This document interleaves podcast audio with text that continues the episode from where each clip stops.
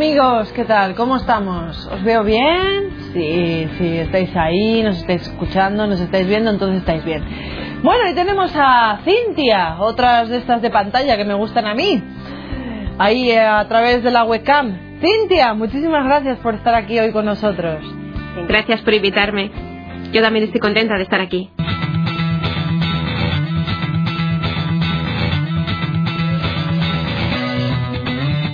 Bueno, pues nada, ¿podrías contarnos algo de ti? Sí, estoy casada. Hace 29 años que me casé y tengo tres hijas y una nieta. Háblanos un poco de tu niñez, de tu familia, de tus... Cuéntanos un poco. En mi familia somos seis hermanos, yo soy la segunda. Nos trasladamos de casa muchas veces. Aunque mi padre no era militar, fui educada como presbiteriana, básicamente, pero no éramos constantes yendo a la iglesia. Mi padre fue baptista del sur y por eso yo no me bauticé hasta los 14 años. Pero a ver, ¿cómo practicabais el ser presbiterianos? ¿Tu padre era mm, a ver, tu padre baptista, vosotros. Él fue baptista del sur y en el sur son muy estrictos. Cuando nos trasladamos al norte había menos baptistas del sur. Eran baptistas del norte y se veía la hipocresía. Y él perdió el interés por ir a la iglesia. Allí empezamos a ir de vez en cuando a la iglesia presbiteriana. Porque él sabía que Dios era importante y que aprender de él era importante. Entonces quería que sus hijos aprendiéramos sobre Dios, pero a él no le interesaba ir a la iglesia. ¿Siempre habías creído en Dios? Creo que sí. No lo conocía mucho, pero creo que siempre creí. ¿Y si fuiste educada como presbiteriana o baptista, cómo terminaste católica? Pues ya de mayor, cuando mi esposo y yo nos casamos, decidimos ser presbiterianos. Mi esposo antes había sido metodista. Yo no puedo decir que fuera una buena presbiteriana, aunque mi esposo sí que fue un buen presbiteriano. Yo diría que no fui una buena presbiteriana porque no había suficiente verdad allí para sostenerme. Y cuando nos trasladamos a Florida, Jacksonville, yo tenía 32 años. Estaba hablando con una amiga de Chicago y ella me dijo que tenía que leer un libro sobre unas apariciones de Nuestra Señora en Texas. Y fue la primera vez que yo me sentía movida interiormente a hacer algo. Entonces fui a una librería, yo no sabía que existían librerías católicas. Fui a una librería y entonces, y, no encontré el libro del que me había hablado mi amiga, pero encontré un libro sobre Meyugore. Entonces lo compré y me lo leí. Fue muy católico y el catolicismo me superaba. Pero lo que yo saqué fue que si la Madre de Dios quiere que hagamos ciertas cosas, no deberíamos hacerlas. Y allí empecé a investigar sobre la Iglesia Católica. Antes de ser católica, ¿qué pensabas de la Iglesia Católica? Sinceramente no pensaba nada de la Iglesia Católica. Era simplemente una iglesia más como la presbiteriana o la metodista o baptista. Yo no sabía que era la única. Vale, ¿conocías algo de lo que creen los católicos? No mucho. Sabía que se ponían de pie, después sentados, después de rodillas. Y sabía que tenían muchas normas, pero no sabía más. Trabajé con muchos católicos y les hacía preguntas, pero nadie me respondía de manera que me incitasen a aprender más. ¿Qué es lo que te movió para comprar el libro del cual te hablaba tu, tu amiga? ¿Las apariciones? ¿Curiosidad? ¿Algún otro tipo de...? Yo interiormente experimentaba que necesitaba ir a comprar ese libro. Entonces fui y lo compré. Un libro porque no fue el mismo, pero compré un libro y lo leí. Mi tendencia es a ser un poco exagerada, así que una vez que empiezo una cosa, continúo un ritmo acelerado. Después de leer el libro me picó la curiosidad, porque Nuestra Señora nos pidió cosas muy concretas. Fui a una iglesia católica, me pasé por dentro, toqué el sagrario preguntándome a mí misma, ¿qué será esto? En la iglesia tenían detrás unos folletos sobre el rosario y dije, ah, eso estaba en la lista. Cogí uno y fui a casa y después de acostar a mis hijas, recé mi primer misterio del rosario. ¿Qué cosa? ¿Sabían en tu casa lo que estaba, lo que te estaba pasando? No, no, no sabía nada. Leí el libro en enero y en abril entré en la iglesia. Fue un periodo de tiempo muy corto. Justo nos acabábamos de trasladar a Jacksonville. Entonces allí conocí a una persona que hacía poco se había convertido y al llegar a su casa y ver las estatuas y todo lo demás, sabía que ya tenía una persona a la que podía hacerle preguntas. Y también había encontrado una librería católica. Decidí que quería aprender más. Entonces esta señora me explicó que tenía que ir a unas clases y yo dije que lo haría. Y ella me dijo, pues antes de hacerlo, tienes que entender que tenemos unas creencias concretas.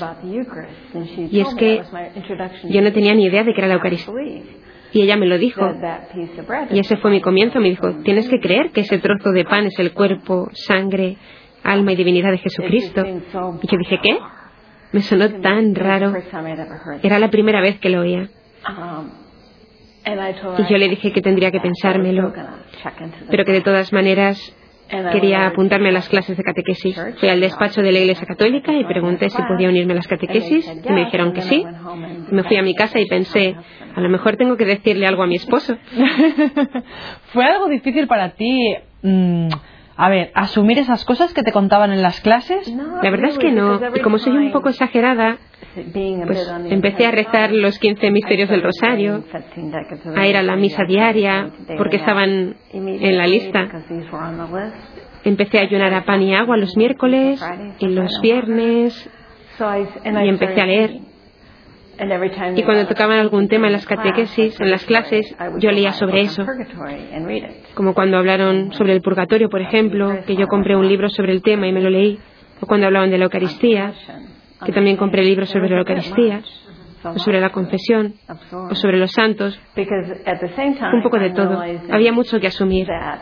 Pero a la vez me di cuenta de que no todo el mundo hacía lo que yo leía. Y eso fue un poco confuso para mí no solo asumir verdades, sino a la vez observar y darse cuenta de que no todo el mundo lo hacía ni se lo creía. Y yo le preguntaba al párroco, ¿usted quiere que yo crea que Jesús está presente en la Eucaristía? Pero si ustedes mismos no se lo creen, porque si se lo creyeran no lo dejarían solo. La gente no estaría charlando antes y después de la misa. Viniendo de fuera, me costaba creer que los demás se lo creían. ¿Cómo se soluciona todo este problema? Porque claro, tú estabas aprendiendo mucho, pero tú veías que los demás católicos no hacían lo mismo que tú. Fue muy difícil. Fue más bien por la decisión que yo tomé justo antes de la Pascua. Fue a rezar delante de Jesús en la iglesia, de rodillas, y le dije, mira, creo que esto es la cosa más loca que he oído en toda mi vida. El que tú seas ese pan y que estés en cada iglesia católica de todo el mundo esperando a que te vayamos a visitar supera mi comprensión. Pero como quiero a Nuestra Señora y quiero ser católica, decido creerlo. Creeré que tú estás ahí. Y no sucedió más. Pero ese año, diría yo, él me dejó perfectamente claro que él estaba allí y que es más real que yo misma, si eso tiene sentido. Entonces dirías que tu amor a la Virgen te llevó a todo esto? Sí, ella me tenía. Yo no sé qué me hizo, pero me tenía. Yo quería hacer lo que le hiciera feliz de ser protestante a... Pero yo nunca había tenido ningún sentimiento en contra de Nuestra Señora, ningún sentimiento negativo, solo que no la conocía. Yo sabía que era la Madre de Dios y que siempre venía en la Navidad, pero que desaparecía cuando ésta se acababa. Pero jamás había oído nada negativo de Nuestra Señora. Menos mal. O en el ambiente que yo frecuentaba. Entonces tú te conviertes, entras a la Iglesia Católica, ¿Cómo fue el proceso de tu conversión hasta este momento? Pues antes de empezar las clases, yo hablé con mi esposo por primera vez de si él tendría algún problema si yo fuera a las clases. Pero él se enfadó mucho y eso que nunca se enfadaba y me dijo, lo que quieres decir es que tú te vas a hacer católica y después vas a querer que yo me haga católico y después vas a querer que nuestras hijas sean católicas. Eso jamás va a suceder. Su respuesta me dejó helada porque yo no sabía que él tenía sus sentimientos hacia los católicos. Y le dije, eso no es justo. E inmediatamente continué diciéndole, tú nunca tienes que hacerte católico si yo decido hacerme católica. Yo no te puedo pedir educar a nuestras hijas como católicas porque no fue eso a lo que nos comprometimos cuando nos casamos. Así que esto no va a suceder, no te lo voy a pedir. Y él, él me creyó, porque eso es lo que yo sentía. Y me dijo que no pasaba nada. si yo empezaba a ir a las clases. Entonces comencé a ir y empecé a hacer todo lo que había en la lista. E ir a misa diaria y me llevaba a las niñas, les enseñaba el rosario y así empecé a convertirme. Tiré todos los libros malos que había en casa, dejé de ver la televisión, es decir, cambié de vida. Y mi esposo miraba todo esto con asombro, porque antes no podía hacer un día de dieta más de una semana o hacer ejercicio más de una semana. Él miraba ese cambio de comportamiento tan obvio con asombro. Entonces en la Pascua le pedí si podía venir a mi entrada. Y le, le, dije, para que sepas lo importante que para mí es esto, te digo que es más importante que el día que nos casamos o que el día en que nacieron nuestras hijas. Yo quería que entendiera la importancia que tenía. Y él, como es un hombre tan amable, tan bueno, dijo que vale, que no le importaba venir y que llevara a las niñas. Así que vinieron todos. Pero el día de la madre estaba sola en la iglesia católica y lloraba con Nuestra Señora diciéndole, así te debes sentir tú, ningún hijo tuyo está aquí. No estaban conmigo ni mis hijas, ni mi esposo. Estaba yo sola en la misa el día de la madre. Fue un día muy triste. Pero después de esto, pregunté a Michael si podían ser católicas las niñas. Porque yo le dije, sabiendo lo que yo sé en este punto, yo siento que iría al infierno si no enseñara a mis hijas la verdad, porque esa es mi misión. Y yo creo que él pensaba que era absurdo. Pero sabía que eso era lo que yo sentía.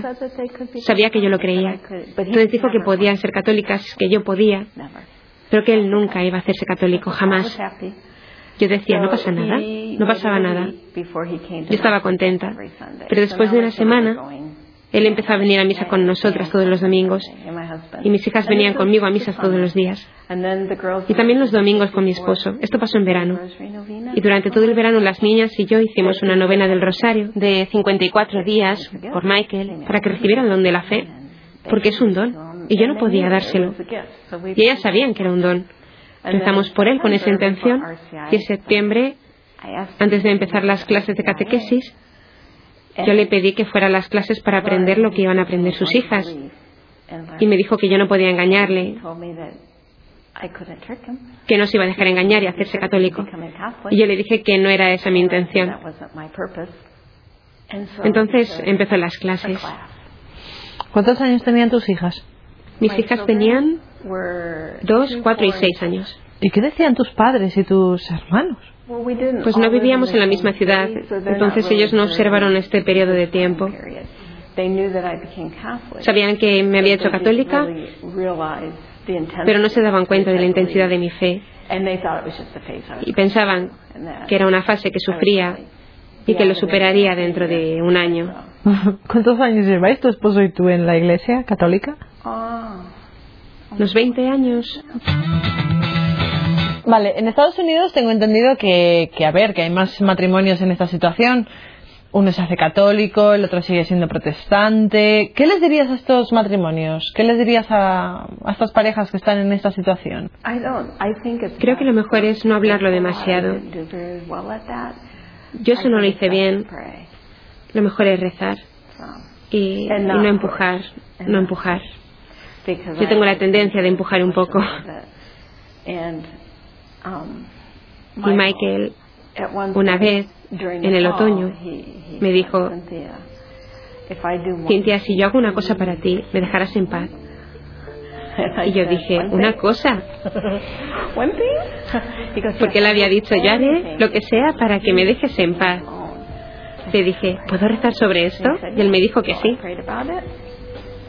Entonces yo recé, me sentía como una niña en una tienda de chuches y le dije, ¿puedes rezar el rosario en familia con nosotras? Él me dijo, ¿me vas a dejar en paz? Y yo dije, lo haré lo mejor que pueda, te dejaré en paz. Y entonces dijo que sí. Yo estaba nerviosa. Un rosario en familia con niñas de 2, 4 y 6 años no llega a ser muy santo. Entonces empecé con la corona de la Divina Misericordia porque es más corta. Lo hicimos durante una semana. Y él me dijo, esto está muy bien, Cintia. Pero yo pensaba que me habías pedido rezar el rosario. Entonces le enseñé a rezar el rosario y lo empezamos a rezar juntos todas las noches. Él ha sido más disciplinado que yo, es más piadoso, reza mucho más que yo. No sé si sigue rezando los 15 misterios todos los días, pero lo hacía durante muchos años. ¿Es una tradición en vuestra familia? Lo hacemos lo mejor que podemos. ¿Todas las noches? Sí, sí, esa es la idea. ¿Y cómo se convirtió tu esposo al final? Hicimos las catequesis para que él pudiera aprender qué es lo que estaban aprendiendo sus hijas y me aseguraba constantemente que él jamás iba a ser católico. Y unas cuantas semanas antes de la Pascua me dijo que iba a hacerse católico porque cuando uno conoce una verdad superior tiene que seguirla. Es lo único que me dijo. Y yo no le respondí nada. Estaba demasiado feliz y no quería presionarle. Así que él se hizo católico la Pascua después de mí. Y eso es lo que habíamos pedido en la novena de Rosarios de 54 días. Lo pedimos de manera específica, que Michael se hiciese católico esa Pascua, y lo hizo. Y la Pascua siguiente nos fuimos de peregrinación a Fátima, Lourdes y Garabandal, nuestra primera peregrinación. Y durante ese tiempo, después de hacerse católico, el Señor estaba intentando enseñarme cómo dejarle a Él ser la cabeza de la casa.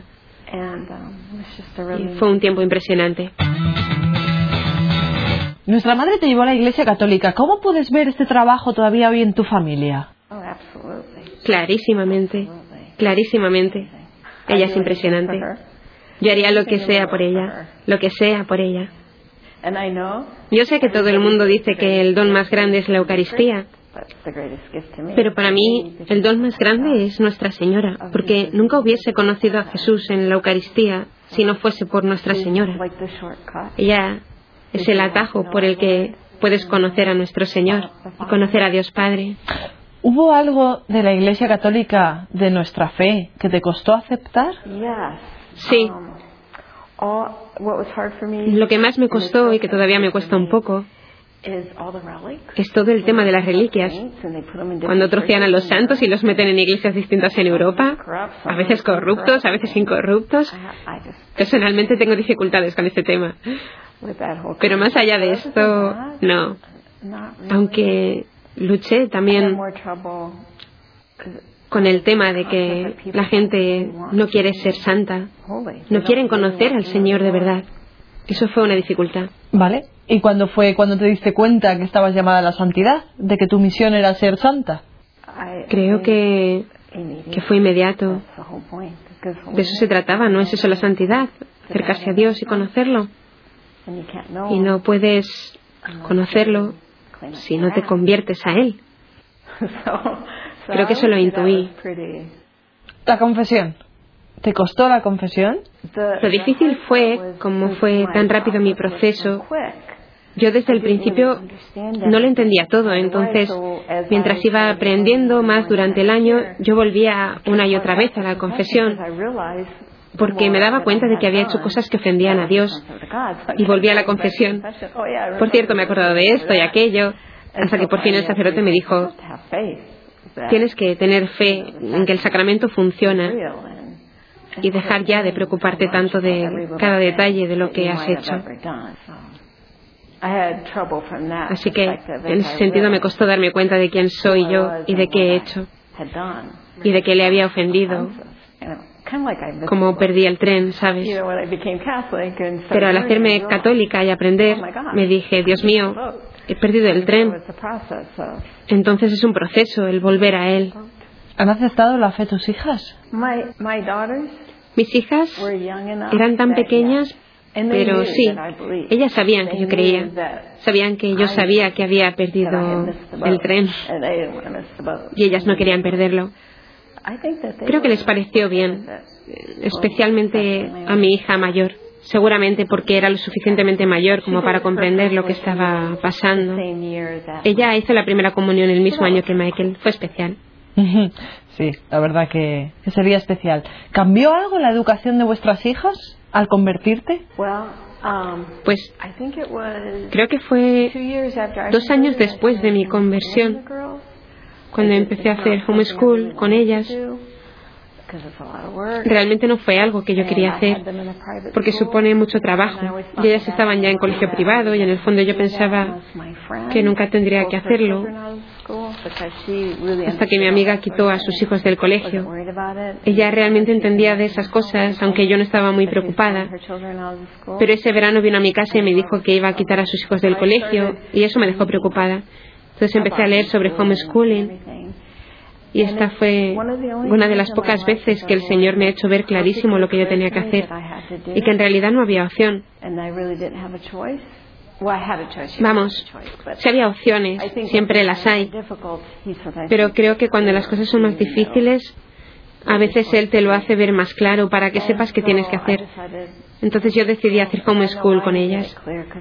Y ahora sé por qué me lo hizo ver tan claro, porque si no, yo sé que lo hubiese dejado después de dos semanas. Porque allí me di cuenta de lo difícil que es ser madre y profesora, ya que yo soy contable, y esa no era exactamente mi forma de pensar. Pero mi punto de referencia era Michael. Y si Michael no hubiese estado de acuerdo, jamás lo hubiese hecho. Pero estaba de acuerdo. Y eso ya es impresionante de por sí. ¿Ayudó a tus hijas el hacer homeschooling con ellas? ¿Les ayudó realmente? Pues nos permitió practicar la fe, porque lo más importante del día era llegar a misa y a la oración. Y el homeschooling nos lo permitió. La educación giraba en torno a eso. Y creo que eso les formó en su manera de pensar. Y después podían leer y estudiar. ¿Se quejaban tus hijas de ir todos los días a misa? No, no se quejaban. Yo no podía entenderlo. A lo mejor sí se quejaban. Sé que a Sara en el bachillerato de vez en cuando la dejaba quedarse en casa y dormir cuando estaba muy cansada. Y sé que ella apreciaba mucho el poder escoger, el no tener que ir obligada. Pero más que eso, durante el tiempo en el que estuve enferma, ellas mismas llamaban, llamaban al vecino para pedirle que las llevara a misa para no perder la misa. Entonces no. Creo que no. Vale, ¿Cuál, ¿cuál crees que es la clave para que tus hijos asuman de manera natural la fe? La clave para que los hijos asuman la fe, en mi opinión, es que tienen que entenderla. No puedes dar a los hijos reglas y nada más. No puedes ir a esa peli, no puedes hacer eso, no puedes hacer lo otro. Tienes que enseñarles a que lleguen a esa conclusión por ellos mismos. Tienes que enseñarles el porqué para que ellos mismos decidan no quiero ir a esa peli porque no bueno para mi alma. Creo que esa es la clave. Enseñarles el porqué para que ellos mismos quieran hacerlo y no sea por obligación de los padres. Por ejemplo, enseñarles el concepto de por qué ir a la confesión. Todos pecamos, no lo podemos evitar. Somos débiles en el pecado original. Entonces todos tenemos que confesarnos.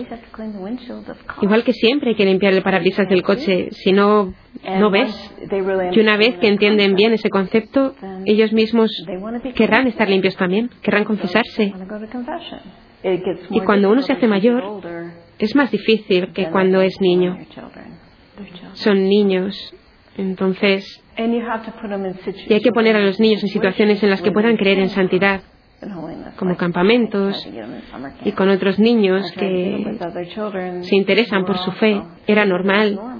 Y donde vivíamos había muchos niños en la misa diaria y por eso ellas pensaban que era normal ir a misa todos los días. Pues gracias por estar aquí con nosotros en cambio de agujas, Cintia. De nada, gracias por invitarme. ¿Alguna cosilla que quieras decir a los que nos están viendo, a los que nos están escuchando? Perseverar, vale la pena perseverar. Gracias, gracias Cintia. perseverad y ser un buen ejemplo. Estad siempre en el Señor, siempre. Gracias.